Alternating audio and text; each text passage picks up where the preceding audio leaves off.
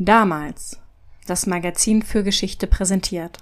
Damals und heute. Der Podcast zur Geschichte mit David und Felix.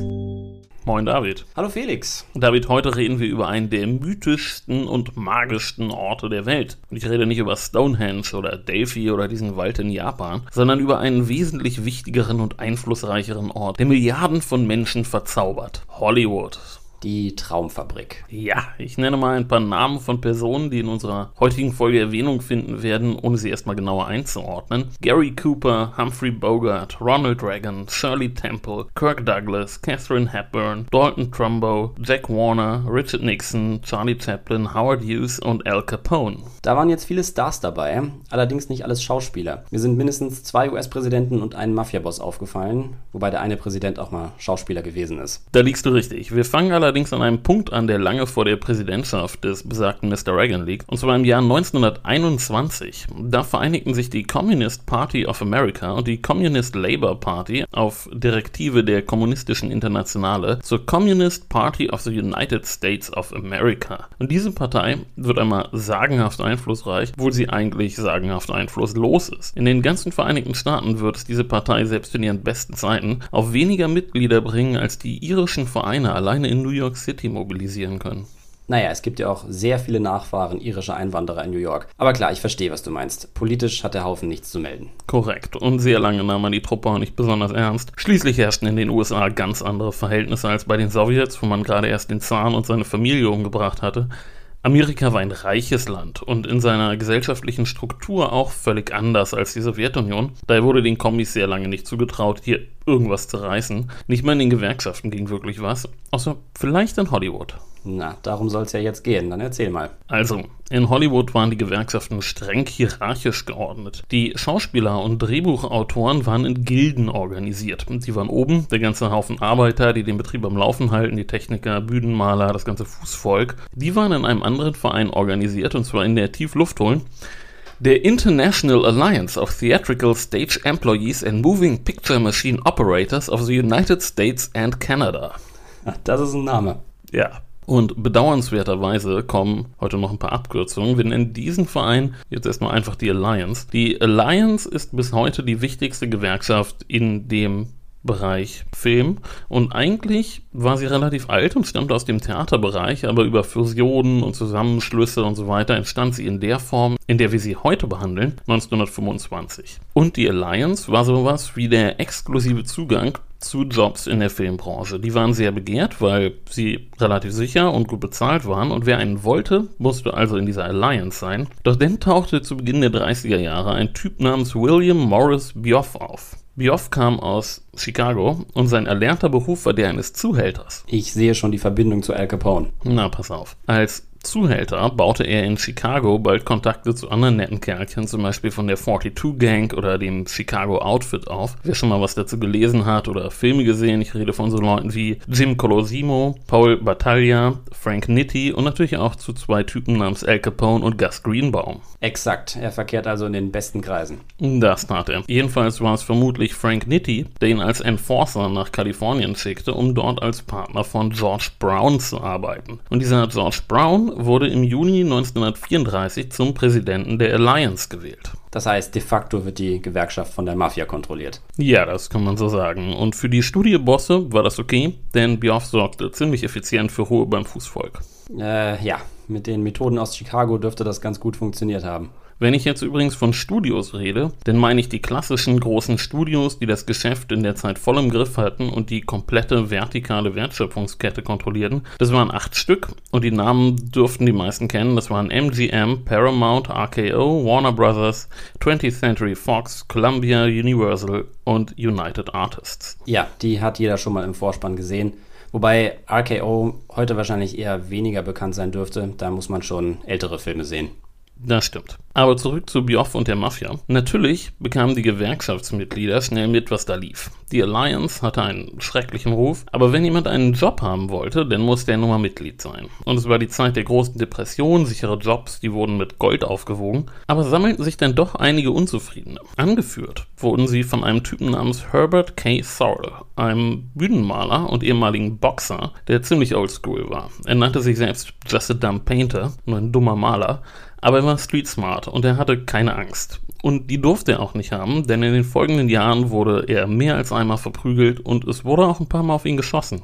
Ja, die Geschichte der Arbeiterbewegung in den USA, da geht es bisweilen rau zu. Ja, das kann man so sagen. Jedenfalls sorgte er für eine Gegenbewegung und Ende der 30er beschäftigte sich dann auch das Parlament von Kalifornien mit der Alliance, weil die Gerüchte um Bioff immer lauter wurden. Das Bundesfinanzministerium schaltete sich dann auch noch ein und das Ende vom Lied war, dass Bioff und Brown in den Knast mussten und es nun eine zweite Gewerkschaft gab, nämlich die von Sorrell, die Conference of Studio Unions oder CSU. Es gab nur ein Problem, Sorrell war Kommunist. Oha, ein Kommunist an der Spitze der Gewerkschaft. Und dann auch noch ein tatsächlicher, nicht nur ein behaupteter. Und damit kommen wir zu den Kämpfen bei den Drehbuchautoren. Da lief alles etwas anders. Die Drehbuchautoren gehörten zum Talent, standen also weiter oben in der Hackordnung als die Arbeiter, aber nochmal eine Stufe unter den Schauspielern. Sie arbeiteten gewöhnlich in Teams, was ihnen von jeher etwas Gemeinschaftssinn gab, und 1933 gründeten die Drehbuchautoren die Screenwriters Guild die SWG. Und hier stand das Problem gleich am Anfang, denn zum ersten Chef wählten sie John Howard Lawson, einen New Yorker und bekennenden Kommunisten. Die Studios waren wenig begeistert davon und verweigerten der SWG die Anerkennung. Und der Produktionsboss von MGM, Irving Thalberg, hatte dann eine sehr clevere Idee. Er motivierte einige Autoren dazu, einen Konkurrenzverein zu gründen, die Screen Playwright Inc., die SP. Die Studios verhandelten dann erstmal nur noch mit der SP und SWG-Leute wurden nicht mehr angestellt. Und am 1. März 1937 erklärte sich die SWG für aufgelöst und ihre Mitglieder traten der SP bei. Also haben die Studios gewonnen. Nicht so schnell. Hast du schon mal was vom Wagner Act gehört? Nope. Der Wagner Act oder National Labor Relations Act of 1935 war und ist ein Meilenstein der amerikanischen Arbeiterbewegung. Er umfasst wichtige Regeln zu Themen wie der Gründung von Gewerkschaften, aber auch zu der Regelung von Disputen zwischen Arbeitgebern und Arbeitnehmern. Jedenfalls wurde der Wagner Act am 12. April 1935 vom Supreme Court bestätigt. Mit einem Mal war die SWG wieder da, klagte vor dem neu gegründeten National Labor Relations Board gegen die SP und das Board ordnete jetzt eine Abstimmung darüber an, wer die Drehbuch Autoren bei den Verhandlungen mit den Studios vertreten sollte. Und die SWG gewann haushoch mit 267 zu 57 Stimmen. Ah, okay, also haben die Studiobosse verloren. Und die Gewerkschaft mit dem bekennenden Kommunisten an der Spitze hat sich durchgesetzt. Damit sind dann ja in kürzester Zeit gleich zwei von Kommunisten geführte Gewerkschaften entstanden. Lawson war jetzt nicht mehr der Boss von der SWG, nein, das rotierte. Aber er war sicher ein Mann von Einfluss in der SWG. Und die Drehbuchautoren, das war eine ganz andere Hausnummer als die Bühnenarbeiter. Na klar, die haben logischerweise einen beträchtlichen Einfluss darauf, was auf der Leinwand landet. Eben. Allerdings war das nun auch nicht so einfach. Die Studios waren vereinigt in der Motion Picture Association of America, der MPAA. Und die hatte 1934 die Production Code Administration für die Selbstregulierung der Produktionen eingeführt. Jeder Film, der in den nächsten 20 Jahren rauskam, musste an einem Mann vorbei, einem irischen Katholiken namens Joseph Breen. Der sorgt dann da sozusagen für die Zensur wenn man so will. Aber er war auch eine gewaltige Versicherung, denn Breen war ein Bild der Integrität und sein persönlicher Katholizismus war auch sowas wie ein Schutzschirm für die ganze Branche.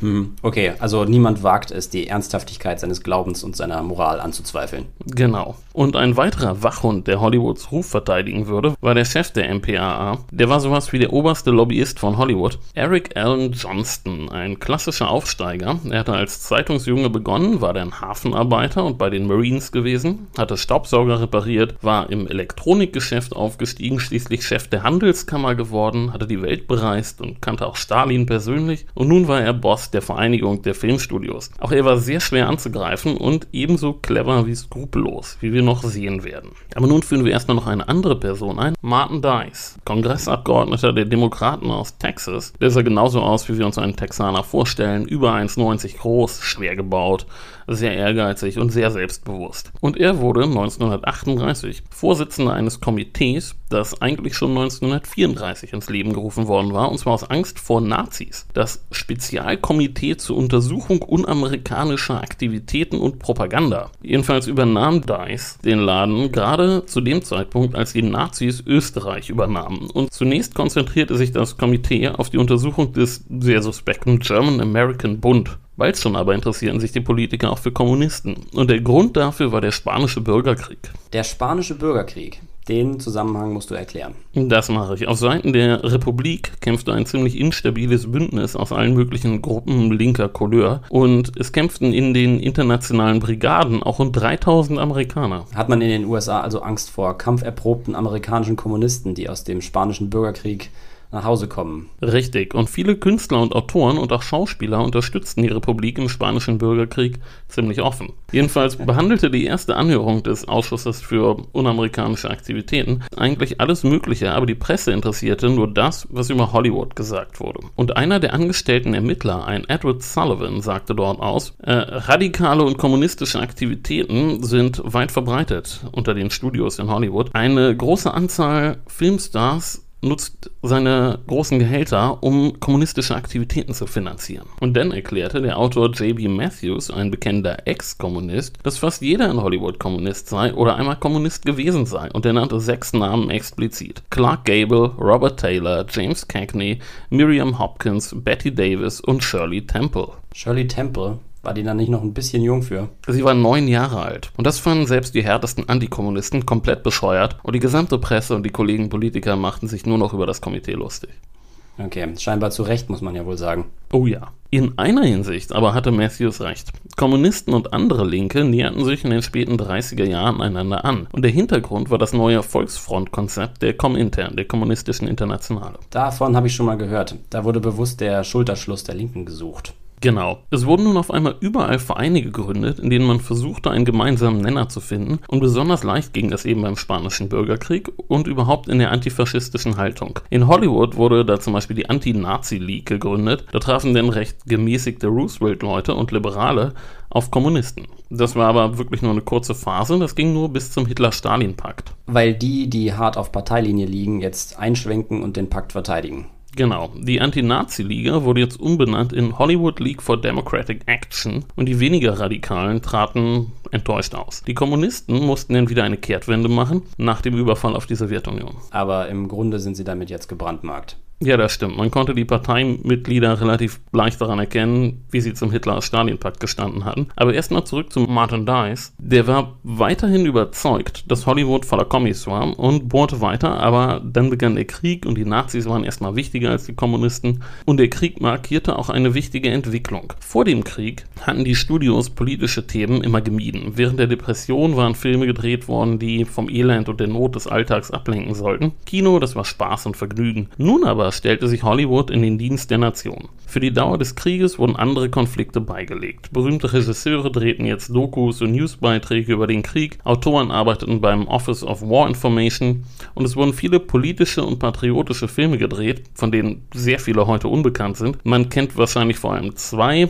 Der große Diktator mit Charlie Chaplin und natürlich Casablanca mit Humphrey Bogart. Die kennt wohl jeder, ja. Oder hat zumindest schon mal von ihnen gehört. Ja. Es wurden aber noch viel mehr Filme gedreht, darunter auch einige, die den russischen Verbündeten priesen, zum Beispiel The North Star, Mission to Moscow oder Song of Russia. Aber als sich der Krieg dem Ende näherte, wurde bald klar, dass Russland oder besser die Sowjetunion der neue Hauptfeind werden würde. Und der Ausschuss für unamerikanische Aktivitäten wurde wieder aktiv. Nun muss man eins sagen, Martin Dice war in einer Hinsicht immer sehr vorsichtig gewesen. Er wollte keinesfalls als Antisemit dastehen. Und das war schwierig mit Blick auf Hollywood, denn viele Produzenten und Autoren waren jüdischer Abstammung. Aber er zog sich 1944 aus der Politik zurück und nun trat eine der widerwärtigsten Figuren in der da nicht armen Geschichte des Kongresses auf. John E. Rankin, ein Demokrat aus Mississippi, er hasste vor allem drei Dinge: Juden, Schwarze und Japaner. Und er scheute sich auch nicht, das immer wieder öffentlich kundzutun. Na, dann können die Inquisitoren ja schon mal ihre Werkzeuge bereitlegen. Der neue Boss hat was vor. Ja, er kannte alle Tricks und er bastelte eine Koalition aus Republikanern und Südstaatendemokraten und machte aus dem Ausschuss für unamerikanische Aktivitäten, der bis dahin ein Sonderausschuss war, einen ständigen Ausschuss. Er hätte ihn auch gerne geleitet, aber das ging nicht, weil er schon einen anderen Ausschuss leitete. Also bekam die Leitung jetzt jemand anders, aber er war mit dabei und erstmal zog er jetzt im Hintergrund die Fäden. Und bei ihm mischt sich jetzt also Antikommunismus und Antisemitismus zu einer unverdaulichen Mischung. Oh ja, er kündigte an, dass er einen gigantischen Plot, die Regierung zu stürzen, aufdecken werde, und zwar in Hollywood. Na, das ist doch filmreif. Und jetzt Werbung. Wir möchten euch heute auf einen anderen Podcast aus dem Konradin Verlag hinweisen. Im Bild der Wissenschaft Podcast spricht der Wissenschaftsjournalist Tim Schröder mit Wissenschaftlerinnen und Wissenschaftlern über spannende Fragen aus verschiedensten Forschungsbereichen. Wie kann die Wissenschaft helfen, die Herausforderungen unserer Zeit zu meistern? Was werden die nächsten großen Innovationen? Und was gibt es auf der Erde und im Universum noch zu entdecken? In der ersten Folge geht es um Hacking und die Frage, wie man sich vor Hackerangriffen schützen kann. Die könnt ihr jetzt auf allen Podcast-Plattformen hören. Einfach nach Bild der Wissenschaft Podcast suchen oder ihr findet ihn auch auf der Website wissenschaft.de. Und weiter geht's. Es war auch eine Anerkennung der neuen Macht Hollywoods. Im Krieg hatte Hollywood erstmals offen Verantwortung für die ideologische und kulturelle Entwicklung des Landes übernommen und es war klar geworden, dass Hollywood nicht nur Show war, sondern Hollywood echte Macht hatte. Nun sah allerdings auch Rankin ein, dass es in Hollywood nicht nur Kommunisten gab. Es gab zum Beispiel seit 1944 auch die Motion Picture Alliance for the Preservation of American Ideals, die MPAPAI.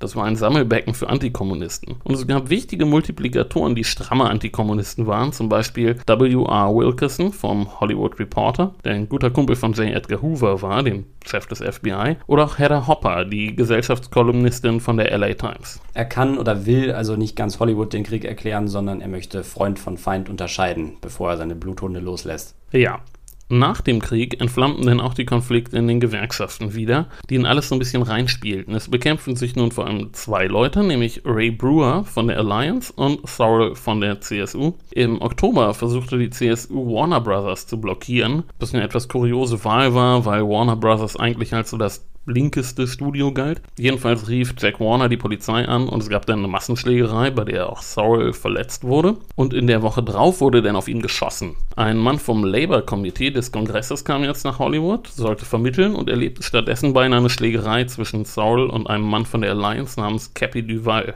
Die MPAA verbündete sich nun endgültig mit der Alliance und die CSU stand im Abseits. Und im März 1947 wurde Sorrell entführt, zusammengeschlagen und in der Mojave-Wüste liegen gelassen lassen. Oh Mann. Es wird also wirklich mit harten Bandagen gekämpft. Amerikanische Arbeitskämpfe sind, wie gesagt, nichts für schwache Nerven gewesen. In der Mojave-Wüste ausgesetzt zu werden, ist über die Jahrzehnte ebenfalls auch sehr vielen Filmfiguren zugestoßen. Ja, das stimmt. 1946 gewannen denn die Republikaner die Midterm Elections. Und der Ausschuss für unamerikanische Aktivitäten bekam einen neuen Chef, J. Parnell Thomas. Wichtigster Demokrat im Ausschuss blieb Johnny Rankin und wichtigster angestellter Ermittler wurde Robert Stripling. Die meisten anderen Mitglieder waren eher blasse Charaktere, nur noch der Junior ist zu nennen, ein junger Abgeordneter aus Kalifornien, ein gewisser Richard M. Nixon. Ach ja. Bisher habe ich so ein Stimmungsbild gemalt, nun wird's ernst. Jetzt kommen wir zu den Anhörungen des neu formierten Ausschusses für unamerikanische Aktivitäten des Jahres 1947. Und die begannen Ende März eher unspektakulär. Der prominenteste Zeuge bei den Anhörungen war J. Edgar Hoover, der FBI-Chef. Der war eine lebende Legende, weil er sehr erfolgreich in der Spionageabwehr gegen Deutschland und Japan gewesen war. Er war außerdem berühmt für seine Akten, die er über alle möglichen Personen führte und er malte ein Bild einer äußerst raffinierten kommunistischen Partei, deren Ziel der blutige Umsturz sei. Numerisch seien die Kommunisten zwar unbedeutend, aber das Problem seien die Sympathisanten, die sogenannten Fellow Travelers. Leute, die nicht in der Partei sind, sich aber mit ihren Zielen identifizierten, wenn auch oft nur teilweise. Kommunistische Propaganda ziele immer darauf, dass sie die Teile ihrer Agenda betone, die Liberale und Progressive teilen würden. Es gebe massive und sehr erfolgreiche Versuche der Partei, in Hollywood Einfluss zu nehmen. Man bringe hier hier eine Zeile in einem Manuskript unter und da eine Szene in einem Film. Und er sei überzeugt, die meisten Leute, die in Hollywood arbeiteten, seien aufrechte Amerikaner, aber viele ließen sich von den Kommunisten austricksen. Das ist natürlich ein klares Statement. Er gibt also an, dass das Volksfront-Konzept der Kommunisten aufgegangen ist und weiterhin aufgeht. Jetzt gilt es also weiter zu suchen nach Kommunisten in Hollywood. Aber Namen nennt er nicht, oder? Nein, das tat er nicht. Er blieb sehr allgemein. Das tat dafür ein anderer, Jack Tenney, ein State Senator aus Kalifornien, der dort Chef eines ähnlichen Ausschusses war, nur halt für Kalifornien. Und er hatte einst sogar daran mitgearbeitet, Bioff, den Mafioso, aus der Alliance zu entfernen und er nannte nun unter anderem Charlie Chaplin, John Garfield, Frank Sinatra und Frederick March als Sympathisanten der Kommunisten. Aber es trat auch ein Verteidiger Hollywoods auf, nämlich Eric Johnston, den ich schon mal erwähnt habe, den Boss der Studiovereinigung. Und der wies darauf hin, dass der beste Beleg für die Sauberkeit Hollywoods sei, dass die Sowjetunion Hollywood-Filme verboten habe. Allerdings musste er auf die Nachfrage von Richard Nixon hineinräumen, dass man bisher keine antikommunistischen Filme produziert habe, wie man während des Krieges Anti-Nazi-Filme produziert hatte. Jedenfalls wurde eine neue Anhörungsrunde im Mai angesetzt, diesmal hinter verschlossenen Türen und als Ortstermin in Hollywood. Dort liefen jetzt auf einmal sehr viele Ex-FBI-Leute rum, die die Laufarbeit für den Ausschuss machten, und auch einige aktive FBI-Leute, was sehr ungewöhnlich war, da Edgar Hoover seine Leute gewöhnlich peinlichst genau gegen die Politik abschirmte. Es wurden nun recht viele Leute befragt, Roy Brewer von der Alliance, der natürlich auf Sorrell schimpfte, und als erster Künstler Hans Eisler. Nachdem hier in Berlin die Musikhochschule benannt ist. Den kann man auch kennen. Genau der Hans Eisler war ein Kommunist von Filmmusik und ein Freund von Bertolt Brecht. Hier ging es jetzt aber eher darum, dass sein Bruder Gerhard Eisler als sowjetischer Spion enttarnt worden war und über die Verbindungen der Brüder zueinander und zu anderen Leuten. Das sagten dann noch ein paar andere Künstler aus, äh, die Schauspieler Robert Taylor und Adolf Menjo, der Studioboss Jack Warner und zuletzt ein sowjetischer Überläufer namens Viktor Kravchenko. Die Anhörungen waren eigentlich nur so ein Vorgeplänkel. Trotzdem erkannten die ersten, wie ernst es werden würde. Es kursierten nun immer mehr Namen potenzieller Verdächtiger, die Ermittler tauchten mal hier, mal da auf und die Studie Studios begannen sich vorzubereiten und Berater zu engagieren und Eric Johnston schlug den Studios vor, eine Vereinbarung zu treffen, keine Kommunisten mehr anzustellen. Die Studiobosse hatten aber arbeitsrechtliche Bedenken und gegen eine Vereinbarung stellte sich vor allem Eddie Mannix von MGM, ein großer, breitschultriger ehemaliger Türsteher, der verkündete, ihm sei es egal, ob Leute von der SWG wie Trumbo oder Lester Cole Kommunisten seien. Solange jemand ein gutes Skript ablieferte, sollte es ihm egal sein, ob er Kommunist, Demokrat oder Republikaner sei. Trumbo ist ja ein sehr interessanter Fall für sich. Da gibt es ja den gleichnamigen Film. Bis vor einiger Zeit konnte man den auch noch streamen. Jetzt geht es leider nicht mehr, wie ich feststellen musste. Trumbo war dann ja auch mitverantwortlich für das Ende der Huts, aber dazu kommst du ja sicher gleich noch. Auf jeden Fall eine noble Haltung von dem MGM-Chef, Trumbo und andere in Schutz zu nehmen. Das stimmt. Aber nicht nur in Hollywood begannen sich die Leute Sorgen zu machen, auch in Washington war man nervös und der Grund dafür war Howard Hughes. Ach ja, der hat ja alles Mögliche gemacht. Vorschau, wir machen demnächst eine ganze Folge über ihn. Und auch dazu kann man einen Film sehen, Aviator von Scorsese. Ist schon eine Weile her, dass ich den gesehen habe. In welcher Funktion begegnet uns Hughes denn hier? Als Industrieller. Und zwar hatte ein Sonderausschuss des Senats eine Korruptionsuntersuchung gegen die US Aircraft Company und die Kaiser Hughes Corporation angestrengt. Vorwurf war die Einflussnahme auf Regierungsbeamte, um lukrative Aufträge zu erhalten. Und Hughes hatte die Politiker vorgeführt. Hughes hatte eine sehr lakonische Art und eine weit überlegene technische Expertise. Und er hatte den Politikern offen ins Gesicht gelacht, während er ihnen erklärte, wie wenig sie von der Sache verstünden. Gleichzeitig gelang es ihm auf sehr geschickte Art und Weise, die Integrität des Ausschussleiters zu hinterfragen. Dessen politische Karriere war dann praktisch beendet. Aber mehr dazu kriegt ihr in vier Wochen zu hören. Er ist also ein mahnendes Beispiel, wie eine solche Untersuchung für die beteiligten Politiker auch nach hinten losgehen kann. Ausschussleiter Thomas kündigte eine große Show an und die Anhörungen im Ausschuss wurden das Thema in den Zeitungen und den Talkshows, die damals übrigens noch vor allem im Radio liefen.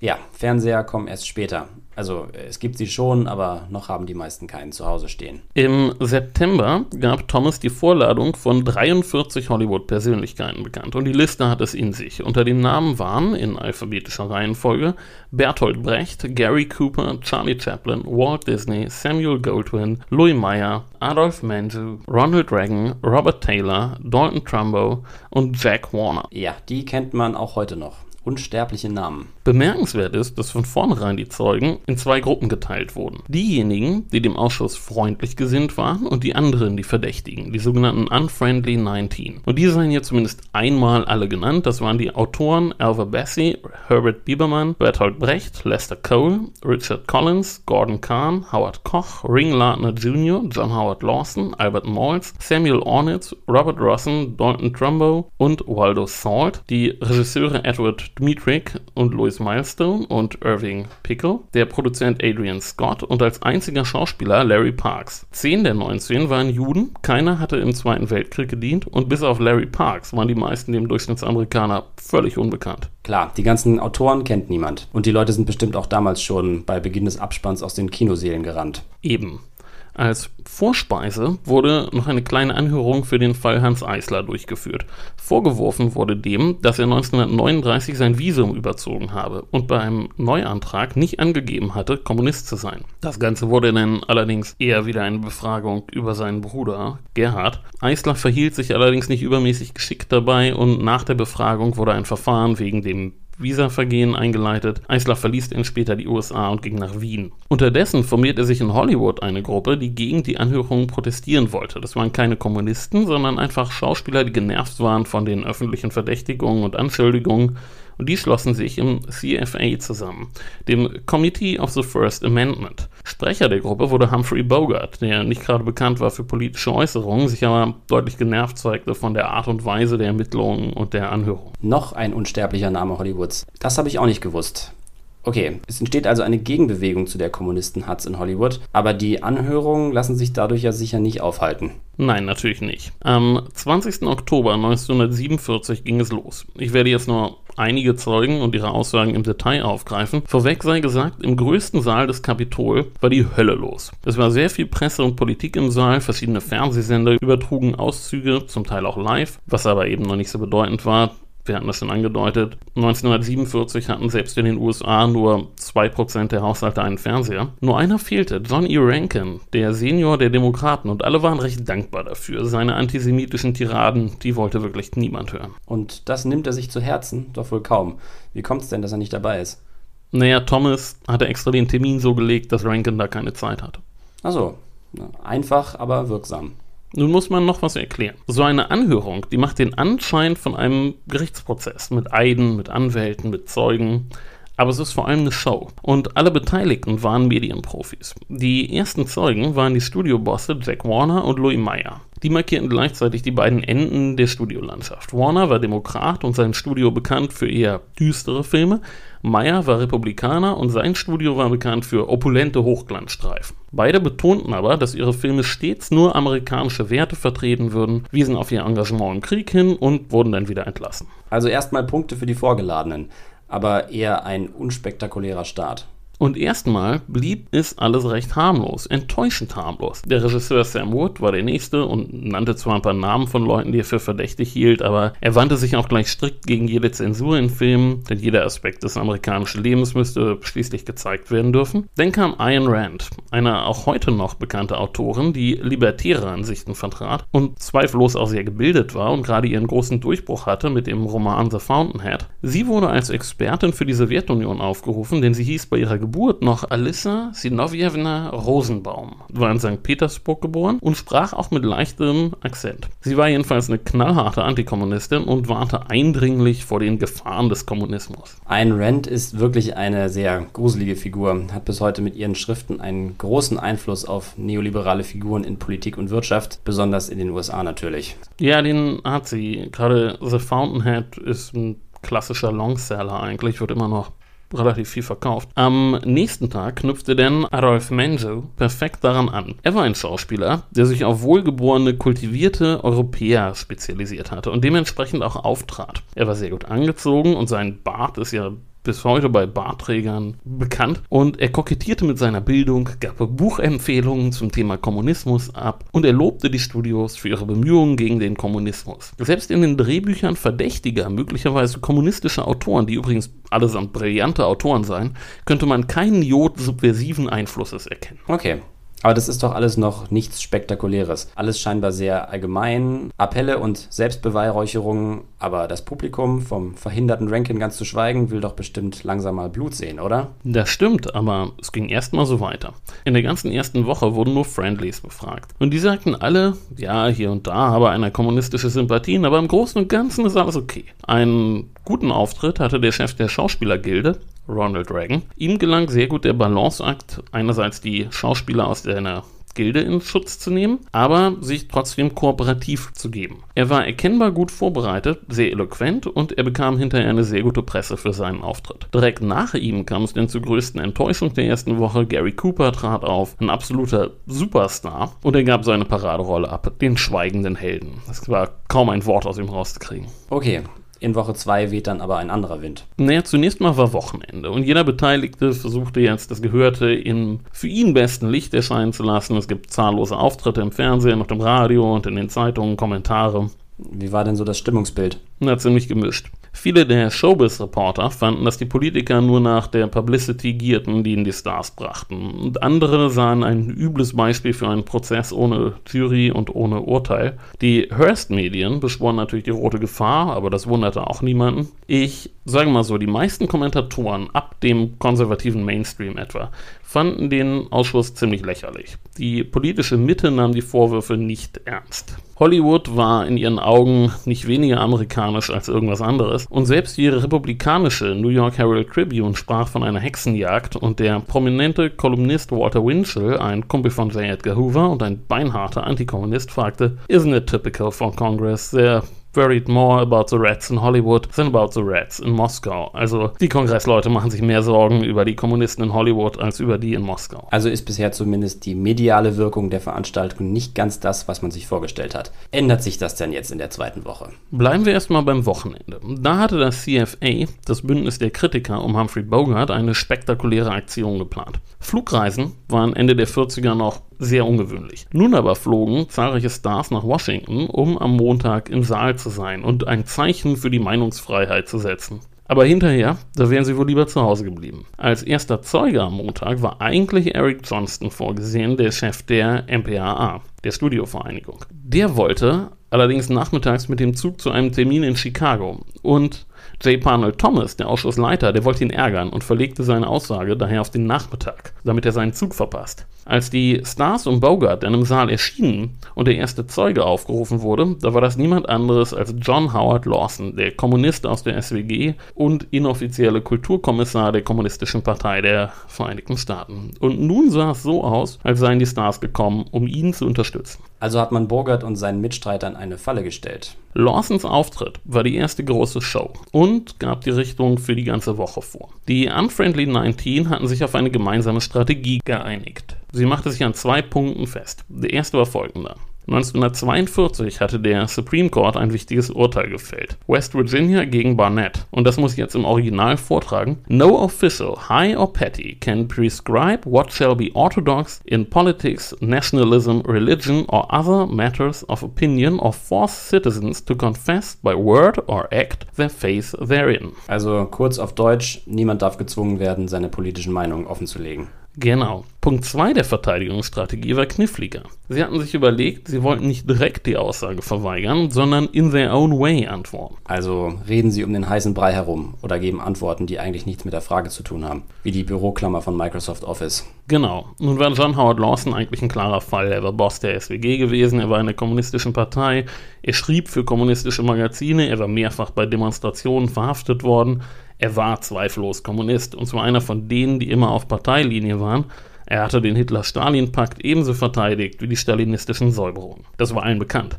Aber Lawson lehnt es eben grundsätzlich ab zu antworten. Zunächst wurde er gefragt, ob er Mitglied der SWG sei. Das wussten alle, er war ja der Boss gewesen. Aber er redete drumherum und J. Parnell Thomas, der wenig Geduld hatte, fing bald an, mit seinem kleinen Hämmerchen wie verrückt auf sein Pult zu hämmern. Nachdem sich Thomas und Lawson eine Weile angeschrien hatten, griff Robert Stripling ein und fragte, ob Lawson Mitglied in der Partei sei. Wieder antwortete Lawson nicht direkt und schließlich ließ Thomas ihn aus dem Zeugenstand entfernen.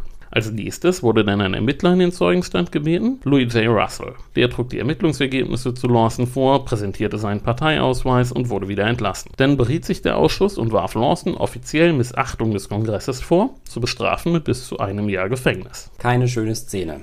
Aber auch nicht besonders toll für Hollywood, oder? Die meisten Hollywood-Vertreter haben ja versucht, den Einfluss der Kommunisten in Hollywood kleinzureden und nun tritt da einer auf, der ganz klar einer ist und dazu scheinbar unterstützt durch die Gruppe um Bogart. Wie gesagt, sehr pfiffig eingefädelt, diese Täuschung der angereisten Schauspieler. Es war eine Katastrophe für alle Beteiligten. Der lächerliche Auftritt von Thomas mit seinem Hammer wurde zerrissen, aber eben auch die sture Haltung von Lawson. Sein Auftritt wird in der Retrospektive gerne verklärt als der Widerstand eines tapferen Künstlers. Aber damals war die Mehrheit der Amerikaner einfach nur entsetzt von dem traurigen Spektakel, das sich da abspielte.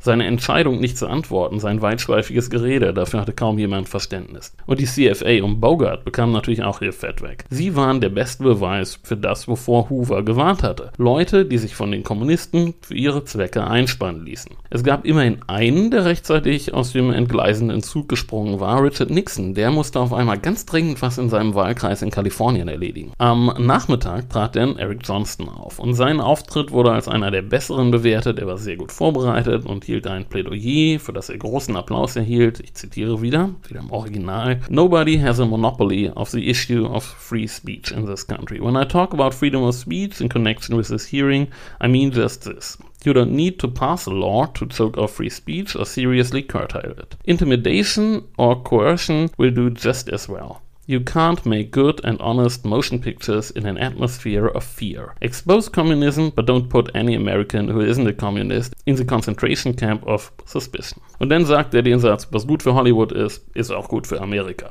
Also wieder einer, der gut vorbereitet ist. Du zitierst ja gern und ausführlich auf Englisch, deswegen lass mich kurz nochmal sinngemäß übersetzen. Er sagt, dass man gar kein Gesetz erlassen muss, um Rede- und Meinungsfreiheit einzuschränken, sondern dass eine Atmosphäre der Angst denselben Zweck erfüllt. Und sein Plädoyer ist, mit den Verdächtigungen aufzuhören. Da der Ausschussleiter Thomas aber Johnson nicht ausstehen konnte, er hatte ja extra schon dessen Termin verlegt, versuchte ihn noch ein bisschen zu piesacken, aber das funktionierte nicht so gut. Und als es um die Production Code Administration ging, also um den Verein von dem Katholiken, den ich vorhin erwähnt hatte, Joseph Breen, da fragte Johnson denn seinerseits, warum der eigentlich nicht eingeladen worden sei. Offenbar habe der Ausschuss überhaupt keine Ahnung, wie das Geschäft in Hollywood funktioniere und wie da die Prozesse seien. So kommt es dann also zu einem kleinen Howard Hughes-Moment, in dem der Vorgeladene die Fragensteller vorführt oder glaubwürdig suggeriert, dass sie sich nicht richtig auskennen. Jedenfalls ging es nun so weiter, dass meistens die Unfriendlies befragt wurden, aber immer mal wieder auch einer der Friendlies zwischendurch. Die meisten Aussagen der Unfriendlies liefen nach dem Muster von Lawson, sie vermieden die Antwort. Dann kam die Frage nach der Mitgliedschaft in der Partei, sie wurden entlassen. Dann kam Russell und zeigte den Mitgliedsausweis und ihnen wurde dann offiziell Missachtung vorgeworfen. Sie halten sich also an die Absprache. Alle bis auf einen. Ich möchte jetzt noch zwei Zeugen hervorheben. Der erste war Emmett Lavery. Der war der neue Boss der SWG, der Gilde der Drehbuchautoren, die einst von Lawson gegründet worden war und als diese Brutstätte der Kommunisten galt.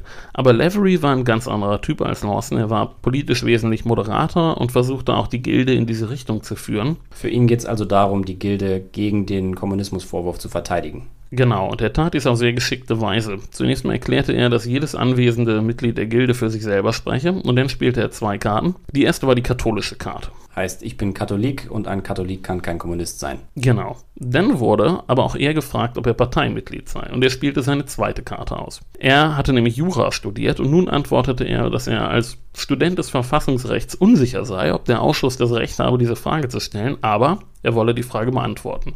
Ich bin kein Kommunist, ich war nie ein Kommunist, ich habe nicht vor, ein Kommunist zu werden. Ich bin Demokrat und war in meiner Jugend Republikaner. Und damit verschafft er sich denn ein bisschen Spielraum, um denn seinen eigenen Punkt anzubringen. Es sei nicht die Sache der SWG, die politischen Einstellungen ihrer Mitglieder zu prüfen. Seine private Meinung sei, dass es albern ist, die Mitgliedschaft in einer Partei zu leugnen. Aber Amerika soll es besser wissen, als zu versuchen, Kommunisten zu kriminalisieren. Lieber solle man zeigen, dass Amerika es besser kann. Ein Klima der Angst helfe niemandem, der American Way of Life solle auf eine positive Art und Weise vermittelt werden.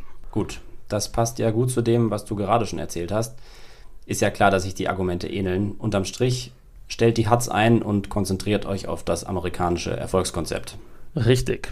Einer fehlt uns jetzt noch, Bertolt Brecht. Bertolt Brecht hatte eine Sonderrolle, weil er als einziger kein Amerikaner war. Er sprach mit sehr starkem Akzent und er nahm seine Rolle als der Ausländer voll an. Er sagte, er wolle hier keine Rechtsargumente bemühen, er sei nie Mitglied einer kommunistischen Partei gewesen. Einige seiner Stücke könnten als revolutionär gelesen werden, aber nur, weil sie den Umsturz in Nazi-Deutschland gefordert haben. Und all das sagte er nicht wie die anderen, indem er um die gestellten Fragen rumredete. Er war tatsächlich der Einzige, der unfriendly ist, der Fragen direkt beantwortete. Und entsprechend lobte ihn die Presse hinterher für seine hervorragenden Manieren. Brecht erkannte aber auch als einziger die Zeichen der Zeit. Nur wenige Stunden nach seiner Aussage reiste er ab nach Paris. Er weiß, was nun folgt. Er ahnte es. Aber erstmal kam eine Überraschung. Noch am selben Tag von Brechts Aussage, dem neunten Tag der Anhörung, erklärte J. Parnell Thomas diese fürs Erste für beendet. Dabei hatten erst elf der Unfriendly 19 ausgesagt. Darüber, wie es weitergehen sollte, blieb Thomas sehr im Wagen. Er sagte nur, es werde bald weitergehen und er warte die Filmindustrie. Die sollte umgehend anfangen, ihren Stall auszumisten und nicht warten, bis die öffentliche Meinung sie dazu zwinge.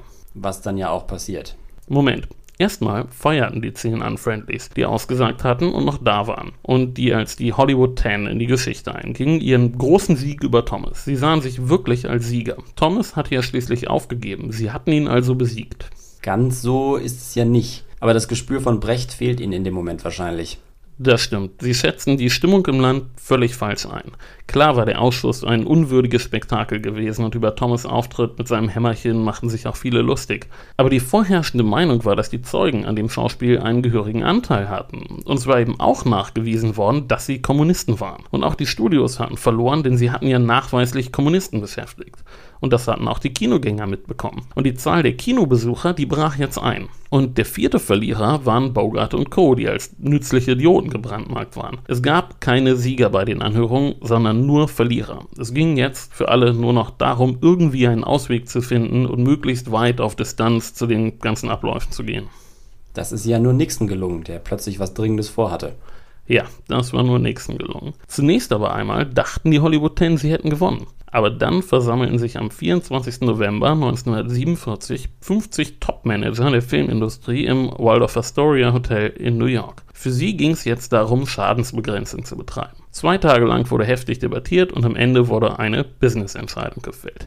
Eric Johnston trat vor die Presse und erklärte, man wolle die zehn nicht verurteilen, aber ihre Handlungen haben ihren Arbeitgebern geschadet und ihren Nutzen für die Industrie beeinträchtigt. Und daher werden die Studios unverzüglich jene, die wir beschäftigen, entlassen oder ohne Kompensation suspendieren und wir werden keinen der zehn wieder beschäftigen, bis er freigesprochen wurde oder selbst den Vorwurf der Missachtung des Kongresses ausgeräumt und unter Eid erklärt hat, kein Kommunist zu sein. Und weiter geht's. Wir werden nicht wissentlich einen Kommunisten beschäftigen oder ein Mitglied einer Partei oder Gruppe, die den Umsturz der amerikanischen Regierung befürwortet.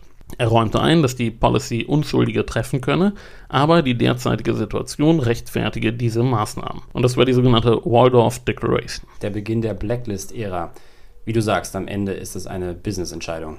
Und noch am selben Abend erklärte Howard Koch, der Autor von Casablanca und einer der 19, der aber nicht ausgesagt hatte, unter Eid, dass er nicht in der CP USA sei und es auch nie gewesen sei. Okay, also der Erste, der jetzt seine eigene Haut rettet. Der nächste, der Abbitte leistete, war Humphrey Bogart. Er räumte ein, die Situation völlig verkannt zu haben und entschuldigte sich für die Aktion des CFA. Ihm folgte dann ein anderes prominentes Mitglied der Gruppe, Catherine Hepburn. Und wie ging es mit den zehn weiter? Und mit den Anhörungen? Die Anhörungen wurden erstmal nicht fortgesetzt. Das lag auch daran, dass Thomas im Januar nach Panama reiste und dann schwer erkrankte. Die Kommunistenjagd übernahm jetzt erstmal die Studios, die bemüht waren aufzuräumen, was vom Business-Standpunkt übrigens die richtige Entscheidung war. Die Zahl der Kinogänger stieg jetzt wieder deutlich an und Umfragen belegten, dass der Ruf der Filmindustrie sich besserte. Tja, und die zehn, also fünf hatten Verträge mit den Studios, klagten gegen die Entlassung und gewannen auch Entschädigungszahlungen, aber das schützte sie nicht davor, in den Knast zu müssen. Wegen Missachtung des Kongresses. Genau, wegen Missachtung des Kongresses. Und nun wird es wirklich kurios. Lester Cole und Ring Lardner Jr. begegnen im Knast einem anderen Insassen, J. Parnell Thomas, der inzwischen wegen Korruption eingebuchtet worden war. Der mit dem Hammer. Ja, das ist ja in der Tat kurios. Es gibt wirklich keine Sieger bei der Geschichte, auch wenn der Sturz von Thomas nicht direkt damit zusammenhängt. Nein. Als die Zehn das Gefängnis verließen, hatte sich die Welt völlig verändert. China war kommunistisch geworden, die Sowjets hatten die Bombe, der Koreakrieg war ausgebrochen und die Spionagehysterie ging nun erst so richtig los. Im Juli 1950 wurden die Rosenbergs verhaftet und zum neuen ersten Kommunistenjäger im Land wurde jetzt so ein bis dahin quasi unbekannter Republikaner aus Wisconsin, Joseph R. McCarthy. Und die McCarthy-Ära beginnt. Genau. McCarthy hielt sich aber von Hollywood fern und konzentrierte sich eher auf die Armee und das Außenministerium. In Hollywood tat ja die Blacklist ihre Wirkung. Wenn jemand auch nur in den entfernten Verdacht geriet, kommunistische Sympathien zu hegen, war seine Karriere beendet. Und die zehn, naja, für die meisten wurde schwierig. Ich will ihre Namen nochmal nennen und sagen, was nun mit ihnen geschah. Samuel Ornitz gelang es noch, eine sehr erfolgreiche Novelle zu schreiben, aber er starb dann relativ bald. Herbert Biebermann drehte einige Independent-Filme, die aber nur mäßig erfolgreich waren. Lester Cole arbeitete unter anderem als Koch, gelegentlich unter Pseudonym noch als Autor, aber große Erfolge hatte er auch nicht mehr. Elva Bessie arbeitete als Stage Manager in einem Nachtclub in San Francisco. Adrian Scott ging nach London, arbeitete dort auch in Film und Fernsehen und später für die britische Abteilung von MGM. Edward Dmytrix schaffte es zurück nach Hollywood, bekam 1954 eine Chance und nutzte sie auch. Die Meuterei auf der Bounty wurde ein großer Hit und er drehte dann 20 weitere Kinofilme. Ringladner Jr. gelang 1965 ebenfalls ein Comeback mit Cincinnati Kid mit Steve McQueen in der Hauptrolle und er landete dann einen weiteren Hit mit MASH, also ich meine den Film, nicht die spätere, noch erfolgreichere Serie. Und dafür erhielt er auch einen Oscar. Albert Malls arbeitete in Mexiko, mäßig erfolgreich. Lawson schaffte es nie zurück zu irgendwas und dann war da Trumbo, der Sonderfall zu dem es wie gesagt auch einen Film gibt. Insgesamt eine sehr gemischte Liste. Da ist vom Absturz in die Bedeutungslosigkeit bis zum glanzvollen Wiederaufstieg bis zum Oscar ja alles mit dabei. Aber jetzt muss es ja eigentlich noch ein bisschen um Trumbo gehen, oder? Ja, Trumbo, der war von vornherein anders. Er verstand sich als Kommunist und war immer auf Parteilinie, aber er genoss auch das gute Leben. Er war der mit Abstand erfolgreichste der Hollywood Ten und in den 40er Jahren der vielleicht bekannteste Drehbuchautor überhaupt, was nicht so viel hieß, weil Drehbuchautoren nicht sehr bekannt sind. Aber er verdiente sehr, sehr viel Geld und er lebte das Leben eines erfolgreichen Amerikaners. Er wohnte in einer 100.000 Dollar Villa in Beverly Hills. Er hatte eine große Luxusrange auf dem Land und man muss schon sagen, die anderen Parteimitglieder Mitglieder, sie fragten ihn schon gelegentlich, wie er seinen Lebensstil mit seinen politischen Einstellungen vereinbaren konnte. Weil er ganz offensichtlich die Früchte des Kapitalismus genießt. Genau. Und weil er so ein guter Autor war, der sehr zuverlässig sehr gute Skripte ablieferte, arbeitete er quasi weiter wie bisher. Nur eben unter Pseudonym und das meist auch eher an dritter Stelle in den Credits. Zwei seiner Drehbücher gewannen in den 50er Jahren Oscars. Einmal das Drehbuch für Roman Holiday mit Audrey Hepburn und Gregory Peck und das für The Brave One. Und in Hollywood wusste auch jeder, was da lief. Bloß redete halt niemand drüber. Gleichzeitig war Trumbo aber eben auch für das Ende der Blacklist mitverantwortlich, wie du vorhin schon kurz erwähnt hast. Denn zu Beginn des Jahres 1960 kündigten gleich zwei Produzenten an, ihn für Drehbücher engagiert zu haben. Das war einmal Otto Preminger für den Film Exodus und Dan Kirk Douglas für Spartacus. Den Film haben wir ja in der Spartacus-Folge ganz kurz gestreift. Du hattest ja auch erzählt, dass die Spartacus-Figur sich im Ostblock großer Beliebtheit erfreut hat. Ist ja sehr spannend, dass sogar der berühmte Spartacus-Film von einem bekennenden Kommunisten geschrieben worden ist. Das stimmt. Sein Engagement dafür war umstritten, aber der Erfolg vor allem von Spartacus machte klar, den amerikanischen Kinogängern war es mittlerweile egal, ob ein Kommunist das Drehbuch geschrieben hatte. Und als denn am 3. Februar 1961 der neu gewählte Präsident der Vereinigten Staaten, John F. Kennedy, im Warner Theater in Washington in aller Öffentlichkeit eine Vorstellung von dem Film besuchte, da war endgültig klar, das war's jetzt mit der Blacklist. Na klar, wenn es für den Präsidenten okay ist, dass Trumbo daran mitgearbeitet hat, dann kann es allen egal sein. Exakt. Und wenig später wurden dann auch schon die ersten Filme über die Blacklist-Ära gemacht. Ja, das ist Hollywood. Genau. Ich kann jetzt schon sagen, dass wir bald wieder eine Folge über Hollywood machen, zumindest ein bisschen. Es geht auch um Flugzeuge und über Flugzeuge in Hollywood. Dann gucken wir uns nämlich mal diesen seltsamen Howard Hughes etwas genauer an. Das wird wild. Ja, und ich freue mich schon aufs angekündigte Lesen mit verteilten Rollen. ja, das machen wir dann. Jetzt lesen wir nicht mit verteilten Rollen, aber wir interviewen Stefan Bergmann, den Chefredakteur von damals. Hallo Herr Bergmann, worum geht's im neuen Heft? Hallo Herr Melching, mir fällt die nicht ganz leichte Aufgabe zu, nach diesem eben gehörten spannenden Podcast ein ganz anderes Thema anzuschneiden. Ne, dann fangen Sie doch einfach mal an damit. Ja, gerne. Ich sag mal beherzt Schnitt. Wir springen 800 Jahre zurück und landen im 12. Jahrhundert. Was sehen wir da? Ich stelle mir mal vor, Männer zu Pferd irgendwo im deutschen Mittelgebirge. Regen, rutschiger Weg, kalt, die Wollmäntel sind klamm, die Pferde dampfen, die schweren Waffen klirren, mindestens noch fünf Stunden bis zur Pfalz. Wir sind also in der Zeit, als Herrscher ihr Reich unentwegt bereisen müssen, um tatsächlich Macht auszuüben. Das bedeutet, bei Wind und Wetter Jahr für Jahr tausende Kilometer auf dem Pferderücken zurückzulegen, Verbündete möglichst persönlich zu treffen und die eigenen Ziele notfalls mit Gewalt, mit dem Schwert in der Hand durchzusetzen. Das geschieht oft im Mittelalter. Konkret geht es im Titelthema um einen berühmten Kaiser, der seinen Job nach damaliger Betrachtung wahrscheinlich ziemlich gut gemacht hat. Sein späterer Tod war dagegen wenig herrscherlich. Sie ahnen es bereits. Ich spreche von Friedrich Barbarossa, dem ersten Staufer auf dem Kaiserthron. 1152 war er zum römisch-deutschen König gewählt worden. 1155 wurde Barbarossa in Rom vom Papst zum Kaiser gekrönt. Was machte ihn denn nun so besonders, außer seinem roten Bart? Er hatte ja nicht nur diesen klingenden Beinamen.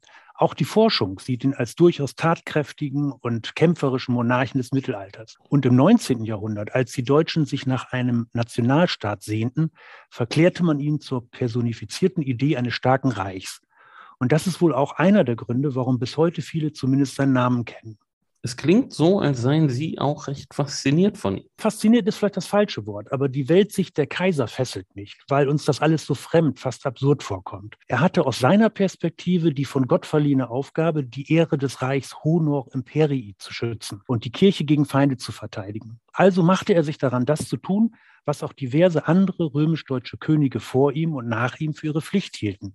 Im Reich eine stabile Machtbasis errichten, die Kaiserkrönung erreichen, in Italien für Ordnung sorgen und mit dem Papst zurechtkommen, was gar nicht so einfach war. Und wie ging das alles? Er musste ja eigentlich überall gleichzeitig sein. Ja, man muss sich klar machen, das Ganze war ein kaum zu bewältigendes Programm. Obwohl sich Barbarossa lange Jahre ins Zeug legte, ging vieles schief. Natürlich wollten die erstarkenden Städte in Oberitalien seine Autorität nicht anerkennen. Dann überwarf er sich mit dem Papst, ich habe es ja vorhin schon angedeutet, es ging um den Dauerstreit des Mittelalters, wem die Vorherrschaft zustand, der weltlichen, also dem Kaiser oder der geistlichen Macht und damit dem Papst. Und die Römer wollten weder vom Papst noch vom Kaiser gegängelt werden. Außerdem musste er in späteren Jahren notgedrungen seinen ehemaligen Verbündeten, den mächtigen Welfen Heinrich den Löwen, ausboten. Und schließlich begab er sich auch noch auf einen Kreuzzug auf dem er denn ja bekanntlich starb. Ja, genau. Er hatte sich ja als Greis, er war immerhin schon 60 Jahre alt, an der Spitze eines großen Heeres in Richtung des Heiligen Landes aufgemacht. Und ausgerechnet auf dieser göttlichen Mission ertrinkt er 1190 in einem Fluss in der Südtürkei. Ein sehr banales Ende. Natürlich gab es Spekulationen, ob dieser Tod eine Strafe Gottes war. Und wenn ja, warum? Die Zeitgenossen wussten jedenfalls überhaupt nicht, wie sie damit umgehen sollten. Dann aber geschieht etwas, was der Hauptgrund dafür ist, dass Barbarossa bis heute noch nachwirkt. Der Kreuzzug löste sich auf, es herrschte Chaos und die Gebeine Barbarossas gingen irgendwann verloren. Er ist somit der einzige Mittelalterherrscher, dessen Grab nicht bekannt ist. Das regte die Fantasie der Menschen an. Ein Dickicht von Legenden entstand.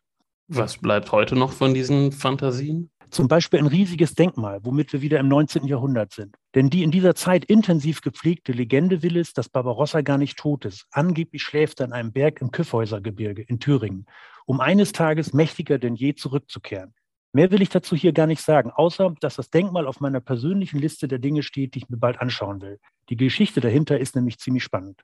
Wie genau diese Legende entstanden ist, welche Wendungen sie genommen hat und wofür Barbarossa noch alles herhalten musste, das erfahren die Leserinnen und Leser im Heft. Vielen Dank, Herr Bergmann. Um jetzt nochmal die Verbindung zwischen Barbarossa und Hollywood aufzunehmen. Es gibt doch einen Film über Barbarossa mit Rüdger Hauer in der Hauptrolle. Und dieser Film soll legendär katastrophal sein. Also ich habe ihn nie selber gesehen, aber mir wurde Schlimmes berichtet. Wer also eine Schwäche auch für schlechte Filme hat, der kann sich den ja mal angucken. Das wäre dann auch ein Zeitvertreib bis zur nächsten Folge. Eure Zeit ist allerdings besser investiert, wenn ihr einfach das Heft lest. Solange könnt ihr uns folgen bei Facebook, Instagram, Twitter. Ihr könnt uns, ja, könnt ihr uns überhaupt schreiben? Wir können unsere Mails gar nicht lesen. Wir können im Moment unsere Mails nicht lesen. Wir haben keinen Zugriff darauf. Aber vielleicht in dem Moment, wo diese Folge online geht, können wir schon wieder unsere Mails lesen. Genau. Wir freuen uns immer, wenn ihr uns abonniert, wo auch immer ihr uns hört. Und wir freuen uns äh, auch ganz besonders über Sterne, die ihr uns bei Apple und bei Spotify geben könnt. Genau. Dann macht's gut und bis zum nächsten Mal. Ciao. Tschüss.